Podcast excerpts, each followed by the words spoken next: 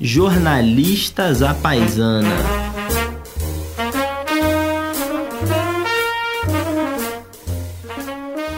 Bom, é, começamos aqui mais um Jornalistas à Paisana. É, eu tô aqui com a nossa testemunha Vitor Garcia e, e Dan- Daniel, né? Jorge. Jorge, isso, Jorge Barros. Antes da gente entrar no, no tema de hoje, é, que tem até uma, uma música em especial, mas antes de a gente entrar no tema de hoje, acho que tem, tem duas coisas muito interessantes que aconteceram nos últimos dias. Lógico, nos últimos dias, é, em relação ao dia que a gente está gravando aqui o podcast, que, que remetem aos, aos programas anteriores. A primeira é que o, a Theresa May, primeira-ministra da Inglaterra, continua no cargo. Ainda não caiu, portanto. Ainda não caiu. Todo programa a gente menciona aqui alguma coisa sobre o Reino Unido. Theresa May continua no cargo, Continua não no caiu. cargo. E eu tô torcendo muito que ela fique até o mês de maio para que a gente possa dizer que Theresa May may fall in May. Que eu acho que vai ser a manchete desse programa. Vitor, lembra de cortar essa piada depois na edição, tá? Mas ela continua no cargo, ela não caiu. Não é o mesmo do nosso amigo Vélez, Colombiano. que caiu do Ministério da Educação. Exatamente. Algo surpreendente, não é mesmo?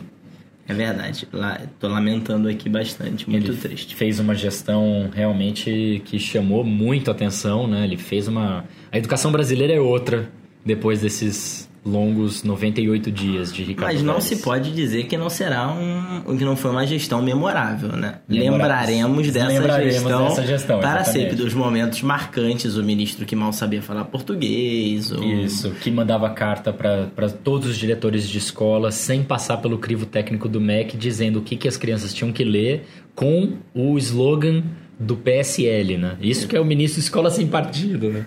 Exatamente, exatamente. Então acho que a gente vai lembrar bem aí desse ministro durante bastante tempo. Bastante tempo. Já o novo ministro, Abram, é, Abram Weintraub. Como é que você fala? Como é é o sobrenome? Como é Eu falo Weintraub. Weintraub. É. Tá bom. Então, o ministro... É, é mais um ministro que não tem um nome brasileiro. Não tem o nome brasileiro, exatamente. Mas tudo não bem. é da área de educação, tal como o Vélez. Mas não quero fazer pré-julgamentos aqui. Enfim, ele é um ministro olavista, tem, tem, é da parte mais do núcleo ideológico do governo, né? Por assim dizer.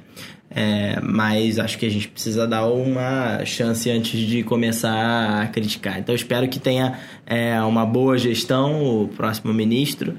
Temos muitos desafios pela frente, é, mas nós não vamos fazer mais um programa falando sobre eles, né, João? Ah, não, não tão cedo. Mas antes da gente. Eu, eu tenho uma pergunta sincera, e é sincera mesmo. Eu queria saber quantas pessoas fizeram o tal curso do, do autoproclamado filósofo Olavo de Carvalho. E é uma pergunta sincera, sem brincadeira. Porque até pouco tempo atrás eu não fazia a menor ideia que ele existia. E eu me considero uma pessoa razoavelmente bem informada.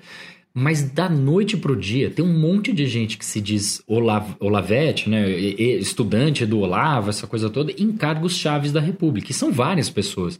Então eu fico curioso, porque eu sei que tem, tem uma outra astróloga que é bem famosa, que é a Susan Miller, é, que ela faz curso e, e chega a falar para centenas de milhares de pessoas ao todo da carreira. Mas é, o Olavo é um astrólogo menos famoso. É, mas eu, eu tenho curiosidade, quantas pessoas fizeram o curso dele, até para saber quantas faltam para ter cargo, né? Mas é uma pergunta sincera. Tem um, tem, uma, tem um pouco de humor, é verdade, mas é uma pergunta sincera. Eu queria saber quantas pessoas fizeram o curso desse homem. Mas esse também não é o tema deste podcast. O tema deste podcast é China.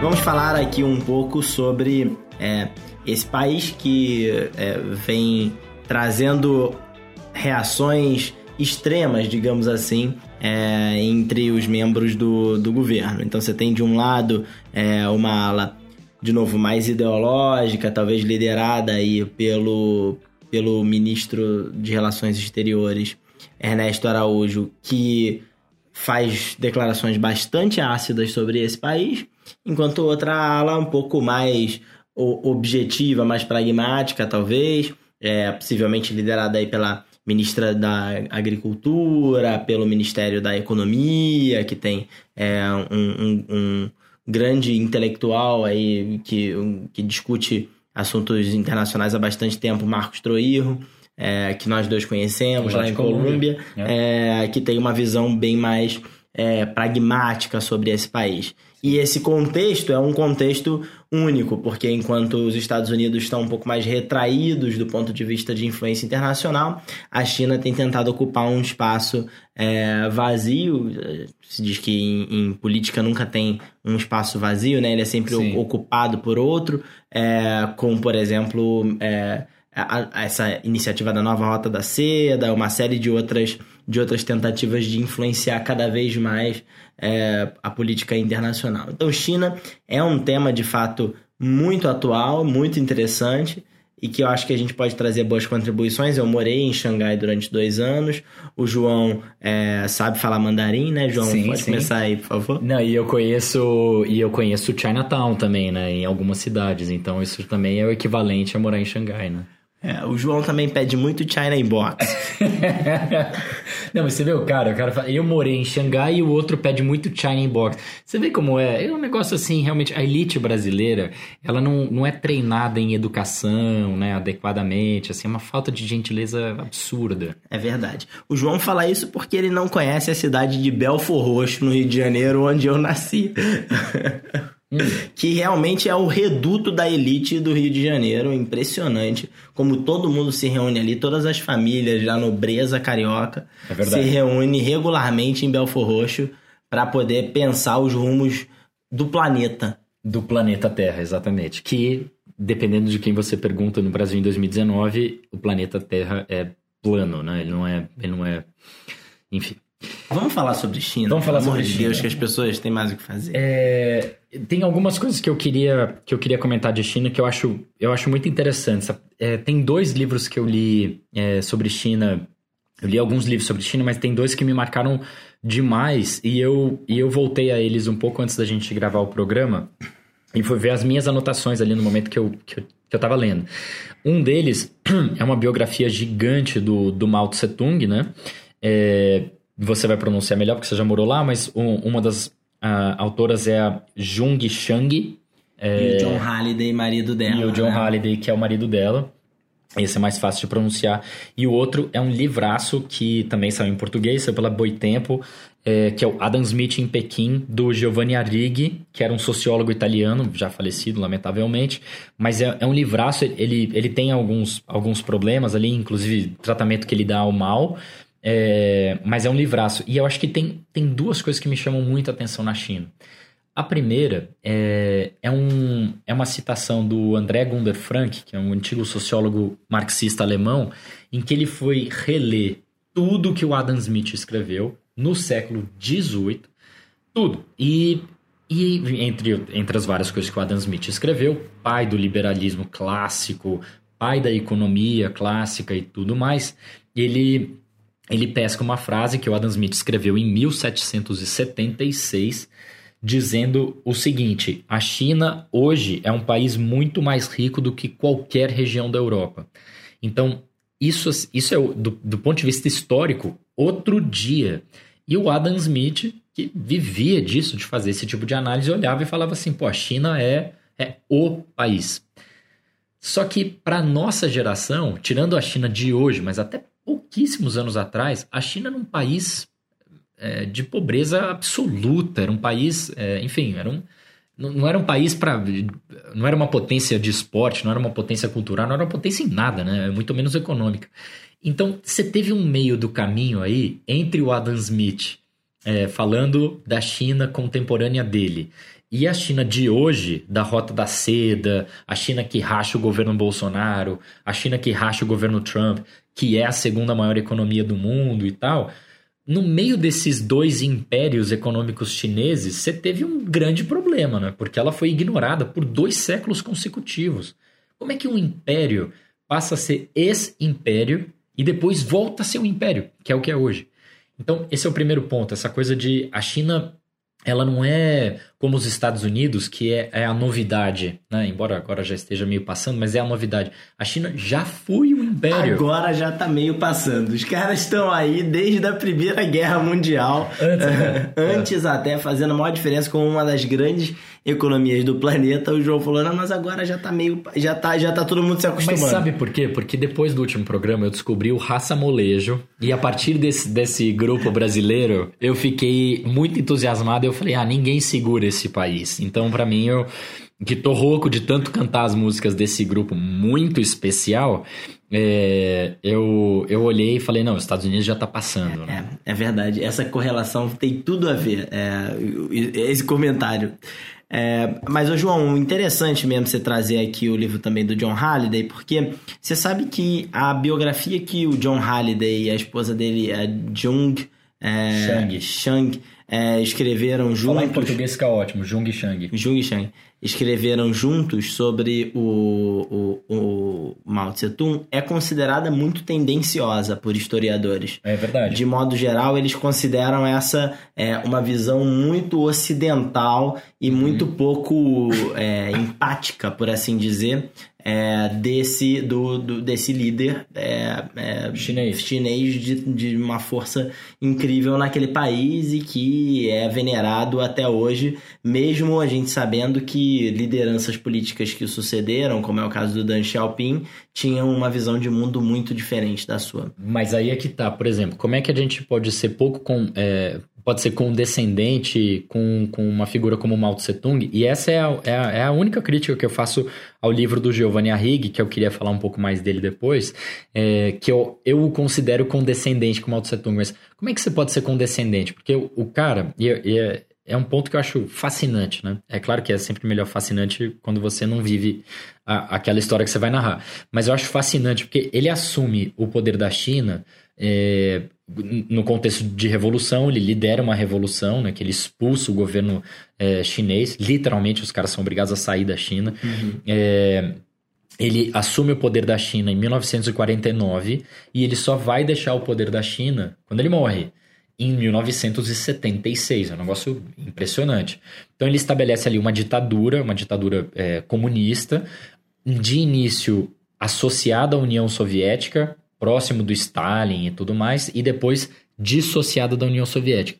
Agora, o ponto que eu acho que assim, como é que você pode ser condescendente com uma figura como Mao Tse Tung é que uma das, das duas grandes marcas dele é, é o grande salto para frente, né? o grande salto adiante, que é uma política que ele cria em 1957, que ele basicamente faz um copia e cola né? O brasileiro é ótimo nisso, o Mal também fez isso.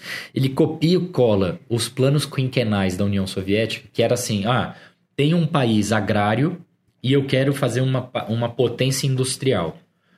Como que eu faço isso? Na União Soviética eles estudaram pra caramba, fizeram um monte de, enfim, aberrações, muita gente morreu no meio do caminho, mas eles estudaram, planejaram e tentaram fazer essa transformação e em alguma medida foram bem sucedidos. Na China, o Mao falou: vamos fazer. E vamos fazer isso forçado da noite para o dia.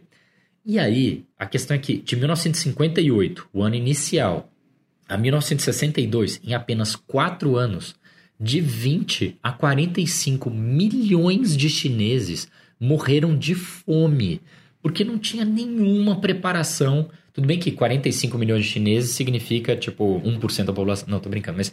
É... Mas assim, a gente tá falando de milhões de pessoas que morreram de fome.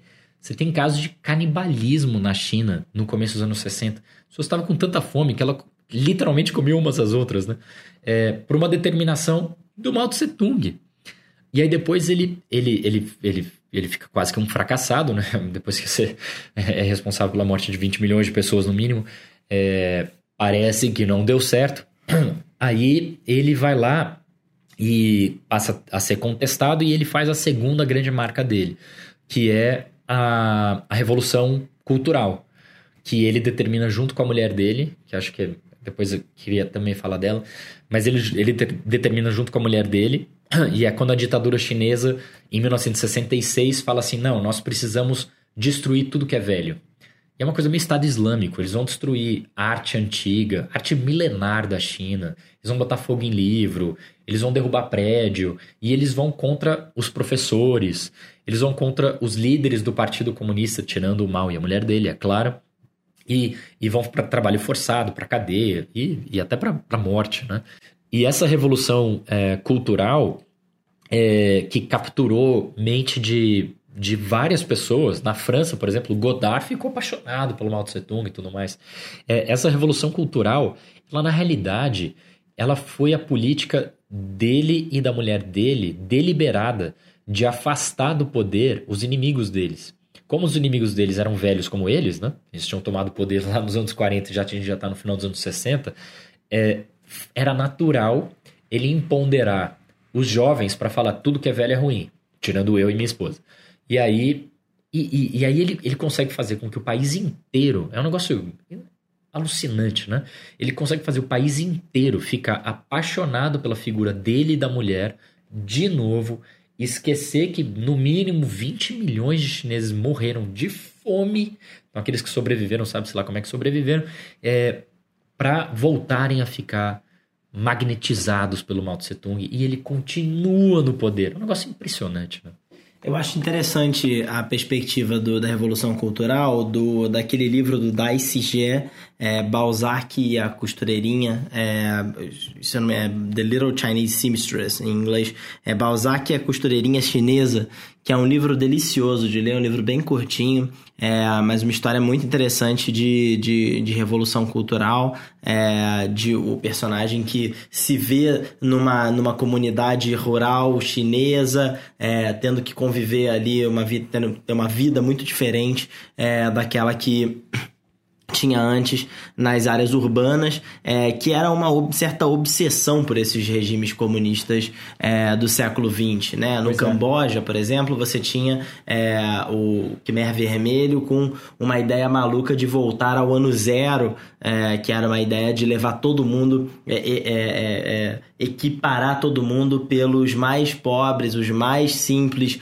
dos camponeses. Então, por exemplo, as pessoas eram assassinadas por usarem é, óculos porque era um símbolo de você de você de ser é, é, do da, da, urbanização de ser sofisticado é, e de estar portanto longe da terra longe da simplicidade longe do ano zero para onde eles queriam que voltar. é, e agora o que é mais curioso nós estamos aqui também é, na nossa frente um livro do Henry Kissinger que chama sobre a China. O Henry Kissinger foi um grande diplomata é, é americano, tá vivo até hoje, com uns 153 anos. É, ele é 10 anos é... mais novo que o Bernie Sanders. Pois é, mas eu acho que ele deve ser um pouco mais velho que o Bernie Sanders, porque o Henry Kissinger já era velho quando ele era o secretário de Exatamente. Estado no governo do Richard Nixon. É tipo o Delfim, né? É, inacreditável, o tempo não passa. É, e ele continua fazendo comentários na TV, pelo menos até alguns anos atrás, continuava fazendo comentários sobre política internacional na TV americana. Isso. Mas o Henry Kissinger, curiosamente, ganhou o Prêmio Nobel da Paz no ano em que ele apoiou o massa os massacres do Khmer Vermelho, porque os Estados Unidos apoiavam o regime do Khmer Vermelho, porque o Khmer Vermelho cresceu justamente depois da guerra do Vietnã, que os Estados Unidos foram derrotados, e do outro lado do Khmer Vermelho estava o Partido Comunista Vietnamita lutando contra aquela barbárie, é, mas os Estados Unidos apoiavam o Khmer Vermelho e depois descobriram que aquilo ali era uma coisa absurda. A China, inclusive, estava do, é. do lado do, do, do, Vietnã. Então, essas, essas histórias de revolução cultural, de voltar a Mano Zero, era realmente uma coisa, uma certa tendência é, que aconteceu em alguns outros países ali. É, é, não só do não só com a China, mas também de outros países ali na Ásia, tal, como o caso do Camboja, em alguma medida um pouco também com o Vietnã, enfim, com outros países, é, com outros países que adotaram o comunismo, né? É, agora, o, o, o, esse caso do, do Mao Tse Tung é muito curioso, né? Porque essa a perspectiva é, ocidental sobre a China para mim é sempre, sempre muito errada, porque quando você quando a gente estava em Colômbia, você Sim. conversava com estudantes chineses e ficava muito claro como eles tinham uma visão sobre o que acontecia lá, sobre as restrições a liberdades individuais, restrições à, à, à democracia, muito particular, muito diferente da visão ocidental típica, né? Que é uma visão de que, olha, mas isso é um absurdo, vocês não querem votar, vocês não querem ter voz e tal. Sim. E várias vezes eles diziam, Não, a é. gente está bem aqui, do jeito que a gente está vivendo, mais gente com mais recursos, com mais dinheiro, mais vivendo uma vida cada vez mais confortável. Por que, que eu precisaria Não, ter liberdade exatamente. de expressão? E eu lembro de conversar com vários colegas chineses também lá, lá em Colômbia, foi quando eu infelizmente te conheci também. É, mas eu, eu, e é uma coisa que eu fustigava um colega, inclusive, que eu falava: não, tudo bem, quem, quem sou eu de alterar a opinião de, de, de outro sobre o país do outro que eu não conheço pessoalmente. Então, mas eu ficava, eu falava assim, tá, mas durante a ditadura do mal, não tinha, não tinha você em Colômbia ou em Harvard, você ficava na China. Então, as coisas mudaram. Né? É, você pode achar que, que, que há uma visão ocidental negativa e tudo mais, mas você é fruto da mudança. Você só está aqui. Claro que eu não falava com essa forma enfática, porque era um colega meu, mas, mas eu pensava, bom, você só está aqui usufruindo dessa melhora chinesa, porque a China melhorou depois que ele, que ele partiu, né? Porque durante o período dele não tinha isso. Né? Agora, vale a pena a gente dar um salto no tempo um pouco, é, porque o, depois do, depois do Mao Tse Tung, a China teve é, um longo período de uma visão econômica muito diferente, mais aberta para o mundo, que foi o Deng Xiaoping que foi uma, uma, uma, que é uma figura interessantíssima que a gente pode voltar aqui. O João já estudou o Dan Xiaoping é, pra caramba, vai poder fazer vários comentários, mas é, hoje a gente tem como líder da China uma novamente uma figura do poder e da magnitude, talvez, dos grandes líderes chineses dos últimos é, séculos, que é o caso do Xi Jinping, né? É, se olhar, por exemplo, eu estava na China no governo, eu morei na China durante Jintao, dois né? anos, o governo anterior era do Hu Jintao, é, o primeiro-ministro Wen Jiabao, que depois inclusive inclusive foi acusado de, de, ah, é? de, é, de, casos de corrupção.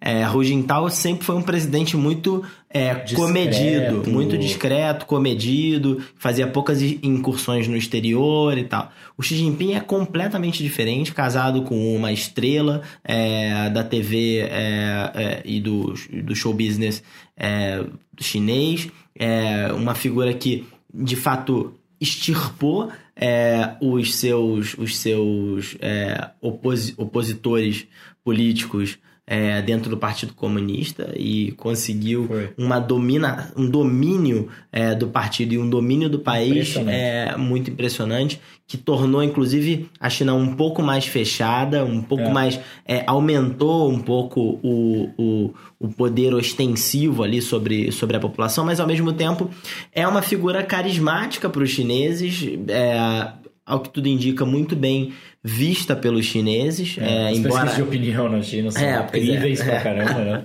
são muito confiáveis. O Datafolha faz pesquisa lá. É. Não, mas, não e, mas é verdade, porque você vê isso nas peças de propaganda da China, né? Ele é colocado na mesma altura e o desenho dele tem sempre a mesma largura do Mao e do Deng, né? Sim. E em ditadura isso tudo faz diferença, né? Dependendo do tamanho da sua cabeça na mesma imagem do outro ou a largura, você tem mais ou menor relevância. E ele tem rigorosamente as mesmas centimetragens do dengue e do mal. Sim. Então a ditadura olha e fala assim: esse aqui é tão relevante quanto esses dois aqui, é. né? Mas é impressionante que ao mesmo tempo ele não tem a mesma penetração internacional que outras lideranças é, é, talvez tão tão que movem massas e tal é, localmente tem como talvez é o caso do Putin né? Que ah, é, a gente fala tanto sobre ele sabe-se tanto sobre o Putin. Ele é uma figura que você vê o tempo inteiro é, coisas curiosas a respeito dele. Andando a cavalo na Sibéria andando sem camisa. a cavalo exato exatamente. Quem é, nunca Pô, eu sou é, é, é, separação do Putin, coisas, é, é, brincadeiras que o Putin faz com outros líderes fascínoras. Não sei se todo Enfim. mundo lê essas coisas que você lê, Daniel, mas, mas deu pra entender o que você quis dizer. Não, mas a verdade é que o Xi Jinping é muito mais discreto internacionalmente também, né? Ele não é uma Ele figura não anda que... cavalo sem camisa como como é, Putin. É, um erro, né? Porque andar cavalo sem camisa no deserto chinês ali, o cara sai de, Be de Pequim ali, isso, pô, vai andar, de, vai andar a cavalo no deserto, deve ser uma sensação maravilhosa. Como é que era você na China? Você falava mandarim? Como é que era? Ni hao. Quando a pessoa não sabe a língua, você pode falar qualquer coisa e falar que é isso, né? Você pode estar tá falando assim, pera. Aí você diz, ni hao na realidade é fulcro da existência humana. Mas aí você vai pesquisar é pera. Mas se ninguém É, sabe. eu tenho pô. certeza que o, o ouvinte não é tão ignorante quanto o João e sabe que Nihao significa oi em mandarim. isso, isso, isso. que é talvez a coisa mais famosa que qualquer idiota sabe. Maduro. em, em mandarim. Maduro. Mas eu também sei falar outras coisas como obrigado, Tipo? é, xie xie. Xie xie. Exatamente. Mas provavelmente a pronúncia Você- está você muito, muito bem na China. Me dei muito bem, muito na bem. China. Me dei muito bem. Bom, pro ouvinte, é, é, aí a minha história na China foi eu morei na China quando estava no ensino médio ainda, tava Ah, morando com meu 2015. pai, foi também faz tempo. e, mas foi uma experiência muito interessante. A vida lá foi, foi bacana, enfim, tudo mudou de lá pra cá, muitas coisas mudaram. Tô com muita vontade de voltar lá pra saber como é que estão. É, mas desde então Não, também você, que, acompanho. você que contribui financeiramente para os jornalistas da Paisana, é, uma parte do seu dinheiro vai ser desviado para pagar a passagem do Daniel para a China, então. Exatamente.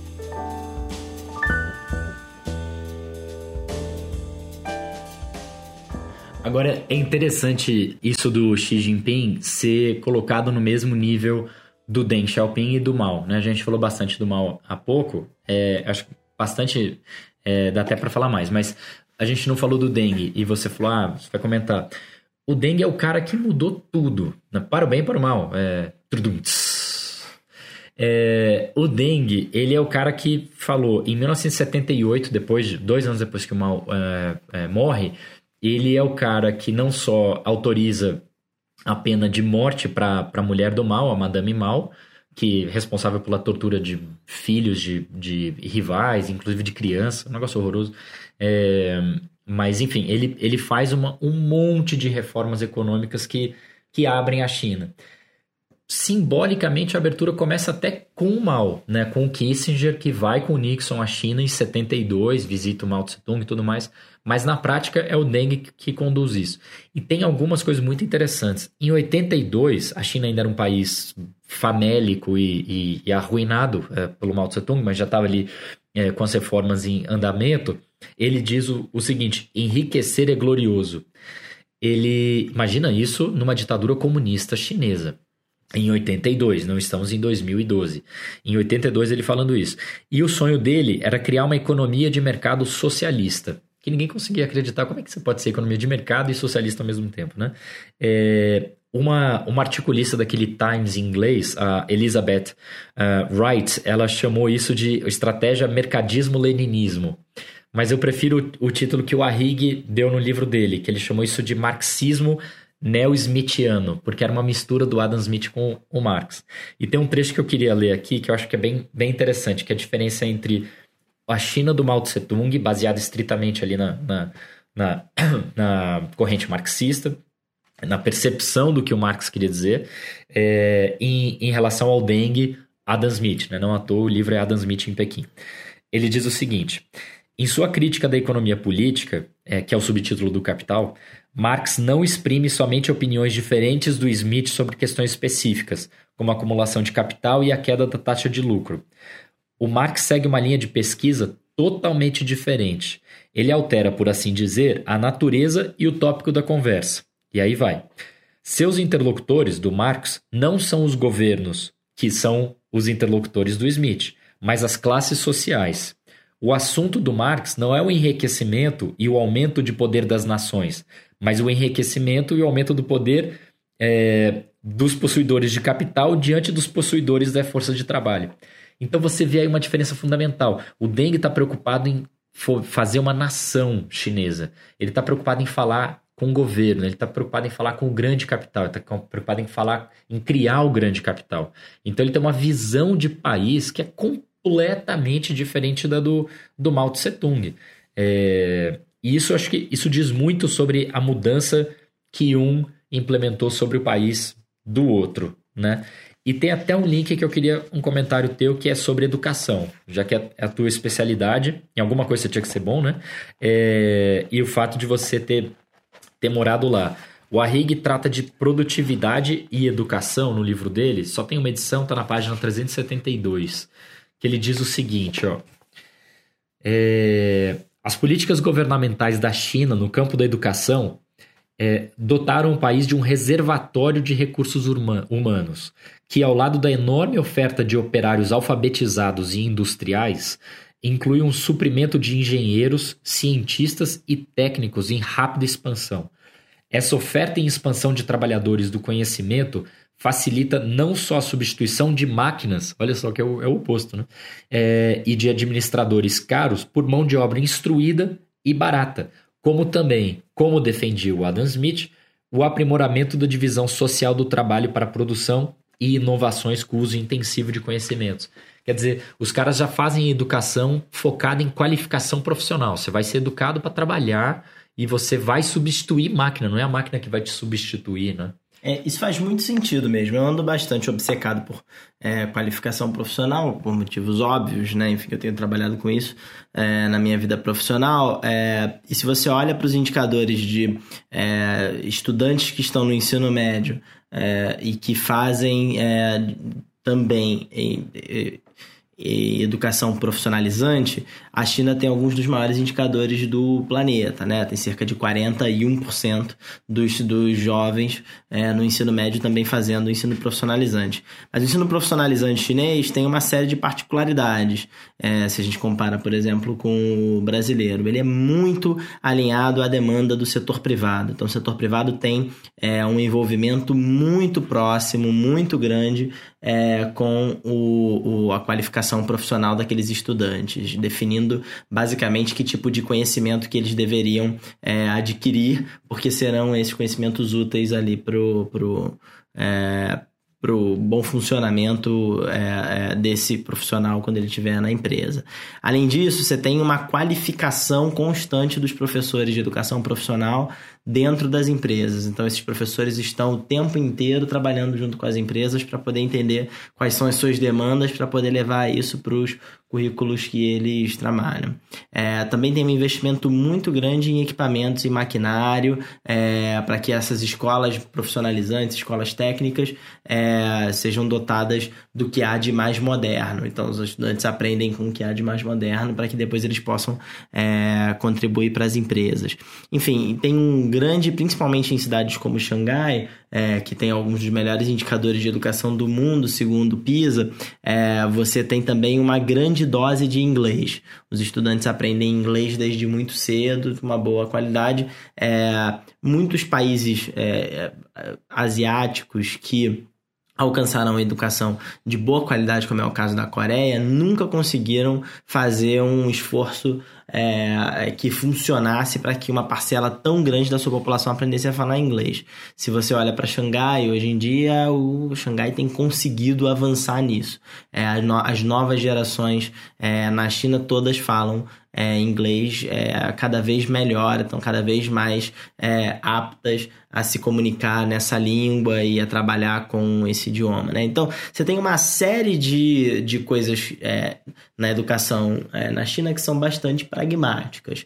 Evidente, se o ouvinte tiver interesse em entender especificamente as políticas que foram feitas para melhorar a aprendizagem, há muitos escritos, principalmente nos sites da OCDE e em mandarim, né? Em fácil mandarim, de ler. fácil de ler. Você bota no Google Translator e é uma E vai dar certinho. Não, né? mas em inglês, inclusive até em português, no, no, no, Banco Mundial, na OCDE, enfim, que falam um pouco sobre é, a experiência chinesa, tanto com, com educação profissionalizante quanto com educação normal, propedêutica, acadêmica, é, como eles é, como eles têm lá, sobretudo em Xangai ou até em Hong Kong também com exemplos muito interessantes.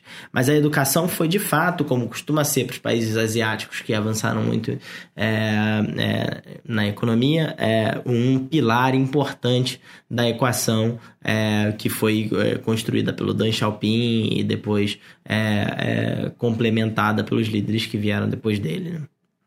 Agora, voltando de novo para a China atual, é, acho que vale muito a pena a gente começar a discutir um pouco de que posição o Brasil quer ter em relação à China.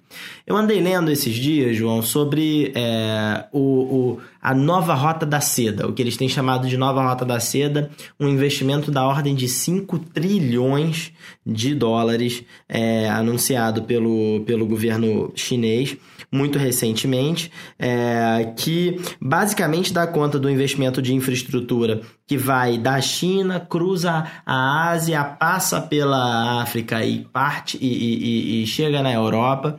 É, investimento de infraestrutura gigantesco que o Xi Jinping diz que é, vai ser o maior investimento de infraestrutura do século, o grande investimento do século. É... Sim, e, e realmente tem tudo para ser mesmo.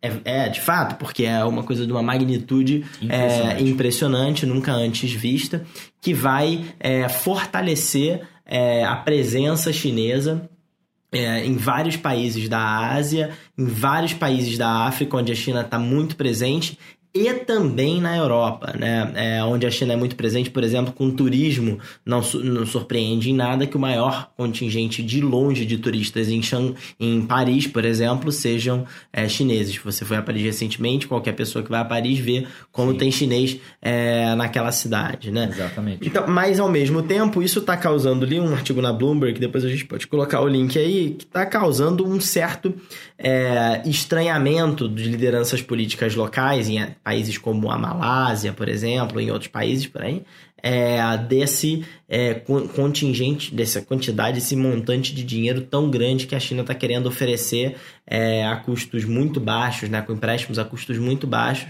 é, para que os países possam desenvolver tanto a sua infraestrutura, porque esses países acabam ficando de alguma maneira dependentes de, da China. Do capital chinês. Essa volta toda para dizer que hoje no Brasil tem uma visão é, é, que de alguma maneira é antagônica sobre como você deveria tratar esse essa ofensiva chinesa, para assim dizer, é, por mais influência, é, por mais presença na economia é, de, de países é, em desenvolvimento e até desenvolvidos, é, como é o caso da, da, da, Europa. Qual é a tua visão sobre isso, João? O que, que você acha que está por trás é, dessa, dessa dicotomia, dessa disputa é, entre, entre visões aí.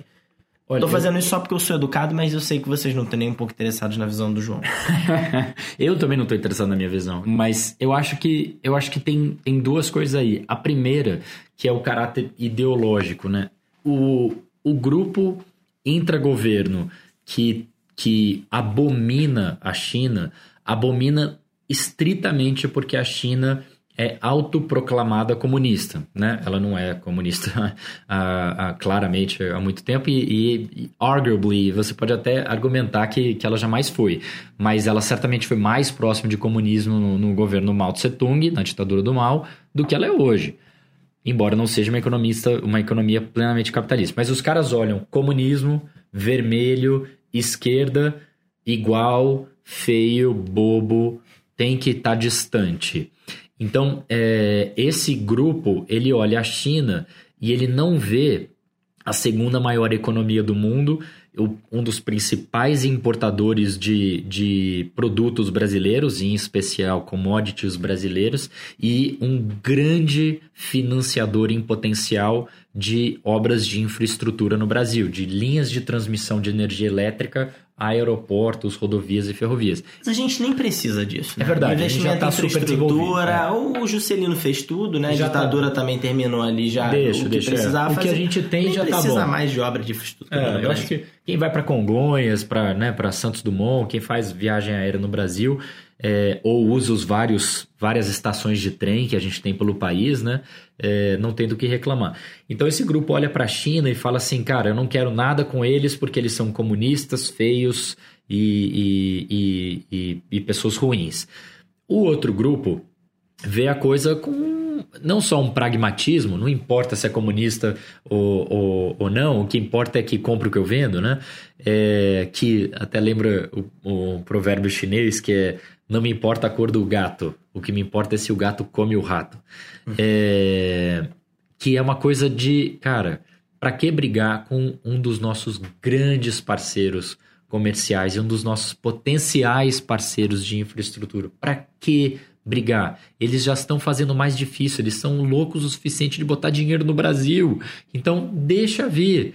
Então, são dois grupos completamente antagônicos, com a diferença que um é essencialmente ideológico, mas é sempre bom lembrar: a China não é Cuba. A China é diferente. A China não é Venezuela, a China é diferente. Enquanto o outro grupo é essencialmente pragmático. Né? Então acho que o antagonismo se coloca nesses termos. Agora, o, o que é realmente interessante é que tem uma contradição grande aí, né? Como é quem é que vai vencer essa essa briga, né? Quem é que vai puxar mais forte em qual lado da corda? Porque é, por um lado, se você deixa todas as discussões sobre comércio exterior é, dentro do Ministério da Economia e de fato o ministro Paulo Guedes permanece no poder durante muitos anos é, e a equipe que ele montou, é, a tendência é que você tenha uma visão muito mais pragmática em relação à China. Né?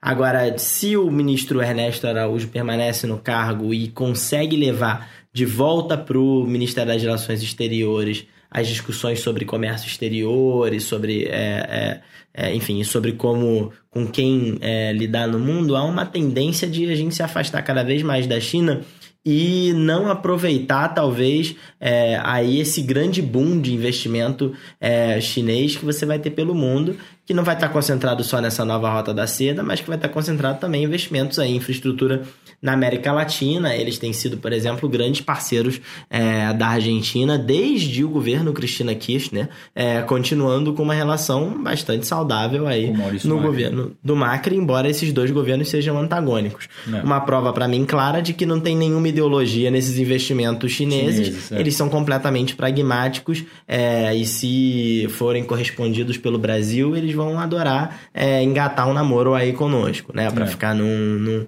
num péssimo é, analogia aqui, bastante clichê. É, e, e a gente tem que aproveitar o boom da China, né? Mas agora, sabe que esse antagonismo não é só brasileiro, né? É, ele, ele, também nos Estados Unidos, desde que o Trump assumiu, em, ele assume em 2017, é, eles têm essa relação com a China que é, que é antagônica mesmo, igualzinho o Brasil. Você tem os pragmáticos, que é eles compram o que a gente tem para vender e eles entregam os produtos baratos que a gente ou não produz ou produz é, mais caro. Então, eles são bons para os consumidores americanos. É, ou seja, vamos fazer negócio com a China. Let's make business with China. E você tem um outro grupo, encarnado pelo próprio presidente Trump, é, que vem a China de uma perspectiva de ah, nós temos déficits comerciais com a China. Déficit é vermelho, déficit é ruim. Temos que ter superávit com a China. Então a China é rival, nós temos que renegociar a nossa relação com a China. E é uma coisa muito, muito, muito complicada de fazer, especialmente em um mandato, né? Então você tem uma coisa meio. É um antagonismo também. Mas o fato é que essa posição do Trump é muito mais política do que econômica, né? Ela tem ali por trás todo o discurso dele de eu vou trazer de volta os seus empregos que foram roubados pelos mexicanos e pelos chineses.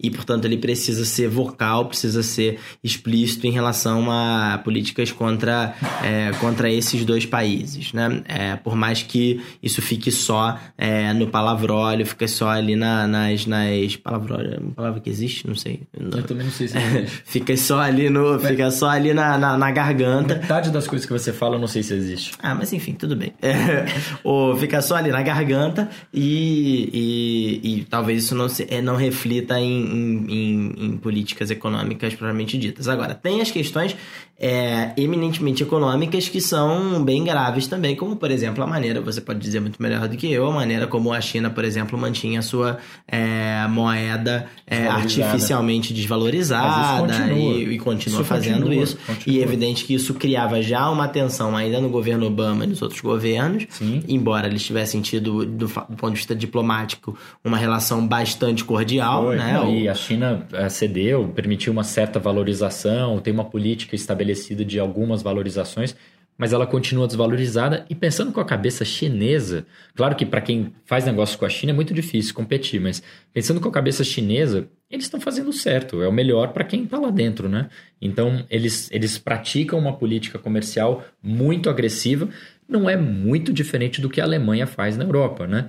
É, mas com a diferença que, que, que tem toda essa carga ideológica que eu acho que, que além da, da secular disputa ocidental-oriental, é, é mais fácil você disputar com a China e, e, e colocá-la como vilã, embora tudo que ela está fazendo é uma estratégia econômica que para ela faz sentido, né? Agora, eu queria concluir com um, pelo menos essa, essa parte de, de antagonismo, e especialmente de como os Estados Unidos, que a gente segue pra caramba, né, vem a China com uma, um trecho que o Arrighi destacou é, de dois analistas, o Richard Bernstein e o Ross Monroe, que eu acho sensacional. Eles dizem o seguinte: a ironia das relações entre os Estados Unidos e a China é que quando a China estava nas garras do maoísmo ideológico e demonstrava tamanha ferocidade ideológica que os norte-americanos a consideravam perigosa e ameaçadora, ela era, na verdade, um tigre de papel, fraca e praticamente sem influência global. Agora que ela despiu os farrapos do maoísmo e embarcou numa rota pragmática de desenvolvimento econômico e comércio global, ela parece menos ameaçadora, mas na verdade está angariando os meios necessários para sustentar suas ambições e seus interesses globais com verdadeiro poder. Eu achei sensacional. Agora, se você quer também boas referências aí sobre a China, é, vale a pena ler uma série que o New York Times escreveu no final do ano passado que chama China Rules, ou que ou, a China manda, é, por assim dizer. É, é uma série com três partes, três grandes reportagens publicadas por eles é, em novembro e em dezembro de 2018. É, e tem um trecho da terceira reportagem que eu acho que é sintomático aí do que, que eles querem mostrar. É, essa visão chinesa de que o caminho natural para eles é o domínio completo sobre a Ásia e o respeito no resto do mundo que é aparentemente a visão é, de grandes lideranças chinesas sobre qual é o destino natural da China no planeta. A verdade é que a China tem avançado de forma tão é, rápida é, sobre continentes inteiros, como é o caso da África, Sim. que eu acho que o, a supremacia total na Ásia está é, ficando até um pouco é, humilde aí, né, para as possíveis ambições. A África, é, qualquer pessoa, qualquer coisa que você lê sobre a África, qualquer é, lugar da África que você vai, o investimento que você é, é, vê ou analisa sobre a África, você vê que tem uma participação gigantesca dos chineses, a países africanos inteiros é, com, que venderam boa parte das suas é, das suas terras para o governo chinês e tal. E, e lá no caso da África, acho que cabe sim uma preocupação que pode parecer até um pouco é, conspiratória aqui no Brasil de você ter países inteiros é, quase completamente dominados por pela China, um, pela né? China. Um novo colonialismo, né? Exato, um, um tipo de colonialismo é, diferente, né? Mais focado, mais baseado no dinheiro do que na força bruta. E na, na, hegemonia cultural, né? Porque a China não tem isso, né? Isso que é curioso. Diferente das últimas potências globais que tentavam entrar pela literatura, além do poderio econômico e militar, mas tentavam entrar pela literatura, pela música, pelo cinema, pelo teatro. A China não tenta entrar em, em questão cultural, até porque é difícil para uma potência oriental entrar em, em questões culturais ocidentais mas não tem muito esforço, né? É uma coisa meio realmente pela questão econômica, pela supremacia econômica. Eu tenho dinheiro, eu pago, você me vende. Ponto.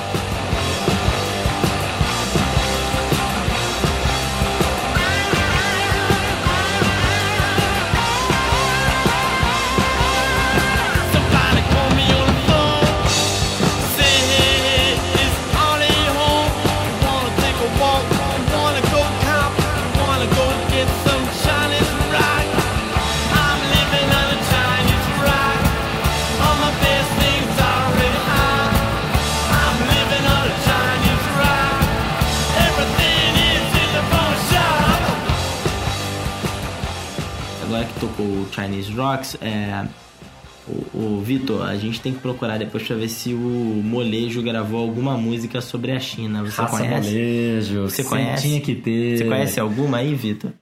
Ô, Vitor, você tem que falar um pouco. Fala aí, Vitor. O Vitor tá com uma camisa da Argentina aqui. A gente falou é. pra ele vir. A gente falou que ia falar sobre China, pediu pra ele vir com a camisa da China, ele veio com a da Argentina. Ele veio com a da Argentina. Era mais próxima que eu tinha. É o mais próximo da China que come a carne argentina, né? É verdade. E Mas que... o Raça Molejo não tem nenhuma música da China. Não. Que pena. Infelizmente. Olha, que, que pena. Felizmente. Que pena. Raça molejo. É, isso é um desrespeito à cultura nacional. Impressionante. Bom, então vamos para aquela sessão maravilhosa. Tradicionalíssima. Exato, que nós já fazemos aqui desde que. Nossa, desde aquele eu nem período lembro antigo, mais. antigo, em que nós começamos a falar sobre esse.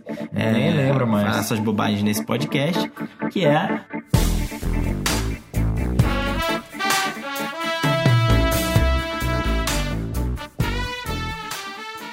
Dicas que não tem absolutamente nada a ver com tudo que a gente falou até agora.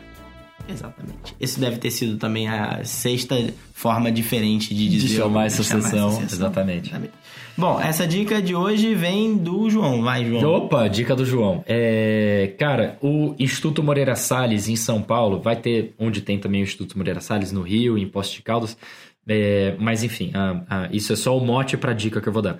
Eles vão oferecer ao longo do mês de maio um curso sobre o, o choro, o chorinho, esse estilo musical brasileiro tão maravilhoso. E, e é aberto, é, estudante paga meio, eu confesso que eu não vi os preços, mas como quase tudo no Instituto Moreira Salles, tende a ter um preço é, bem subsidiado. É, enfim, em São Paulo, mas depois vai chegar no- nas outras áreas onde tem o IMS, e isso me leva para a dica desse programa. Por conta desse curso, eu fui abrir o YouTube ali, o Spotify e, outros lugares onde eu ouço música, é, e fui dar uma pesquisada ali no Jacó do Bandolim que quem não conhece tem que conhecer. Isso sim é música brasileira, Daniel, Vitor, e é espetacular. Fazia algum tempo que eu não ouvia Jacó do Bandolim. Minha Nossa Senhora. Assim, abre elas.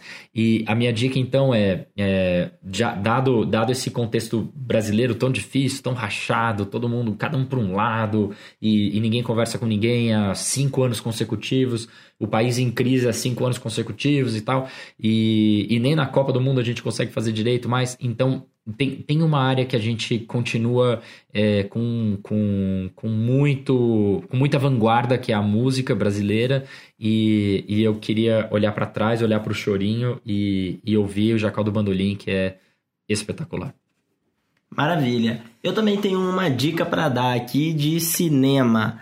É, bom, se você não, se você gosta é, de cinema argentino, aqui como a camisa do A meu camisa do querido Vitor, amigo. Vitor, é, vale muitíssimo a pena você ir assistir ao filme Minha Obra Prima, que, é, que tá em cartaz aqui, tá no Rio, em São Paulo, em vários, é, em vários lugares, é, que é um filme é, do mesmo diretor que fez o filme Cidadão Ilustre, é, um argentino chamado Gaston Duprat. O filme Cidadão Ilustre era sobre um camarada que ganha o Prêmio Nobel de Literatura e é convidado para voltar para sua cidade é, natal lá na Argentina para poder ganhar um prêmio, um prêmio inexpressivo. Ele vive negando convites para ir a festivais e a eventos, mas resolve aceitar esse para visitar a sua cidade natal. E ele tem uma experiência bastante é, é, surpreendente quando chega lá. Então, um filme cheio de reviravoltas, é, o Cidadão Ilustre, e a mesma coisa se aplica a, é, a Minha Obra-Prima. Minha Obra-Prima é um filme de um pintor argentino de Buenos Aires ali, portenho, típico portenho, velho portenho mal-humorado, é, que tem uma ideologia é, é, meio amorfa, assim, uma coisa que você não consegue entender bem, mas que é, serve apenas como desculpa para é, a vagabundagem, que lhe é peculiar, é, e esse cara, ele fica sem dinheiro e começa a ser ajudado pelo, é, pelo, por um dos seus melhores amigos, que é dono de uma galeria de arte que há muitos anos vende é, os quadros é, é, desse pintor. E o cara tem um problema de saúde e é, várias coisas engraçadíssimas acontecem com ele que fazem com que seus quadros é, sejam é, muito mais vendidos. Os personagens, é, como em Cidadão Ilustre, são é, deliciosos, têm tiradas muito boas e tal. E o filme, como é uma marca do Gaston Duprat, tem várias reviravoltas. Então você está pensando que ele está indo por um caminho e que você já consegue prever o que vai acontecer aqui, ali, depois e tal. E aí de repente acontece uma coisa muito diferente. E você é, é, surpreendido, e aí quando você acha que essa vai ser a última surpresa, vem outra surpresa depois, é, e outra reviravolta e tal, é, e no final você sai com aquela sensação de Puxa, que roteiro maravilhoso. Eu adoro filmes assim, que você sai, sobretudo, com uma impressão de que grande ideia que foi é, esse filme. Quem escreveu esse roteiro podia ser uma péssima direção, uma péssima atuação, mas só esse roteiro, só se alguém sentasse aqui, alguém sentado aqui lendo para mim esse roteiro, já valeria é, o meu tempo. Então, que foi o que te vale naquele filme da Carla Pérez, né?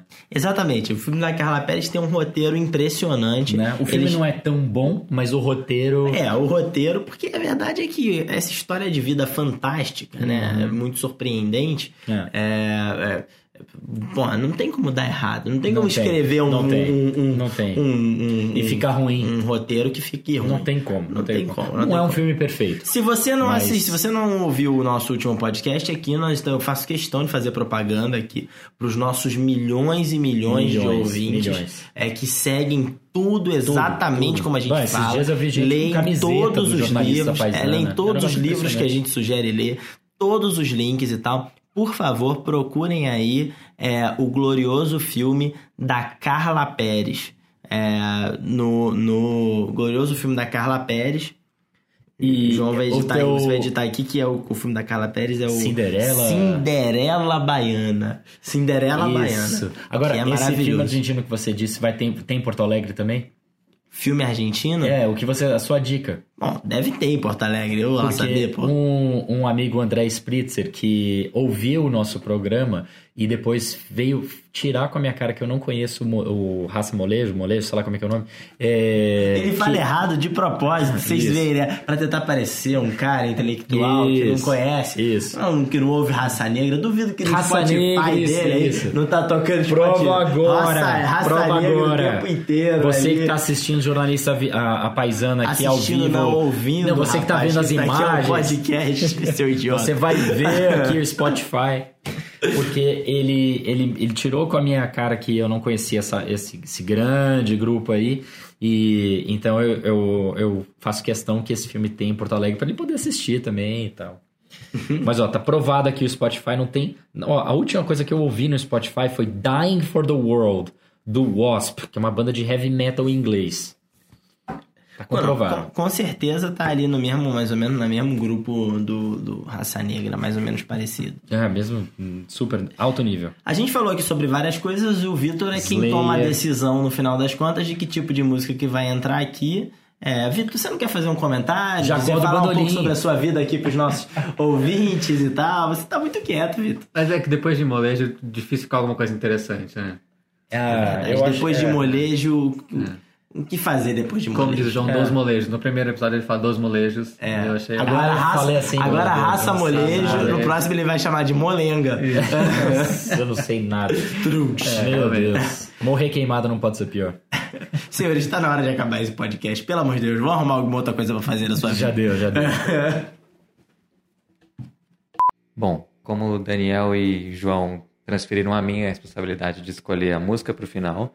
É, eu vou escolher uma música que eu gosto muito, mas que tem tudo a ver com a dica do João, que é uma música do Sérgio Bittencourt, que é filho do Jacó do Bandolim e que ele fez em homenagem ao seu pai.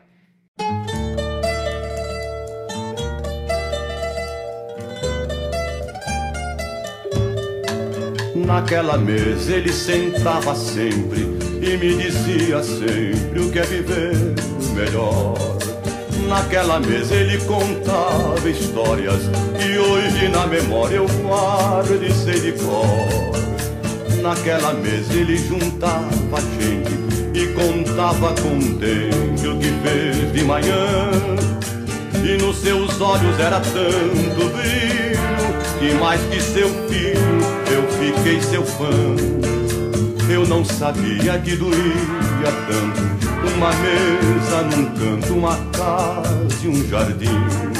Se eu soubesse quanto dói a vida, essa dor tão doída não doía assim.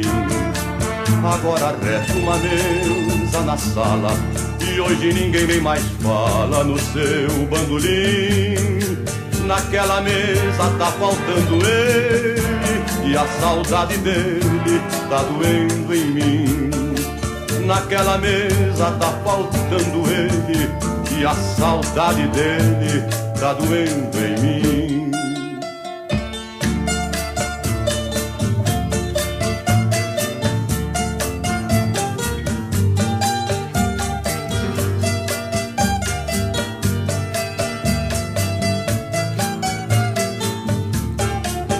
Agora resta uma mesa na sala E hoje ninguém mais fala no seu bandolim. Naquela mesa tá faltando ele E a saudade dele tá doendo em mim. Naquela mesa tá faltando ele E a saudade dele tá doendo em mim.